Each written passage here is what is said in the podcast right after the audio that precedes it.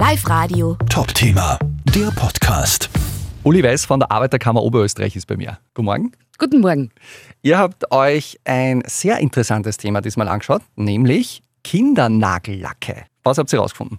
Ja, wir haben uns Kinderkosmetiksets angeschaut und aus diesen haben wir die rosa- oder pinkfarbenen Nagellacke herausgenommen und haben die ins Labor geschickt zum Untersuchen. Ganz besonders haben uns interessiert Konservierungsstoffe und Schwermetalle.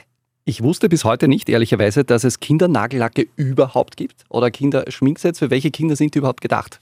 Ja, das äh, sind äh, eben ganz besonders aufgemachte Produkte, die Kinder ansprechen, so wie sie gestaltet sind.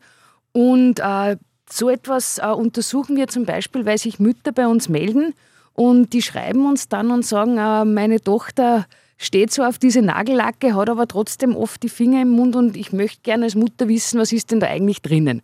Und dann denken uns wir, ja, das würden wir auch gerne wissen. Und unsere Expertinnen schauen dann, äh, was wir selbst herausfinden können, wo wir ein Labor finden, das das untersucht und dann schauen wir eben die kritischen Punkte, in diesem Fall die Konservierungsstoffe und die Schwermetalle an. Das heißt, ihr habt quasi dann diese Kindernagellacke oder diese Schminksets eingeschickt in ein Labor und was ist dann rausgekommen? Leider kein gutes Ergebnis. Zwei Proben von den getesteten enthalten Konservierungsstoffe, die aus unserer Sicht in den Kindernagellacken absolut gar nichts verloren haben. Wir schätzen diese Produkte als nicht sicher ein und sie sollten unserer Meinung nach auch nicht vermarktet werden. Sie werden aber momentan vermarktet, das heißt, die gibt es nach wie vor zu kaufen. Wir gehen davon aus, also wir haben es vor einiger Zeit eingekauft, damit wir es ins Labor schicken können, aber wir gehen davon aus, dass die in der Form noch auf dem Markt sind. Kann ich als Konsumentin, als Konsument am ersten Blick erkennen, äh, welches Set oder welcher Nagellack eigentlich gut ist oder nicht so gut ist?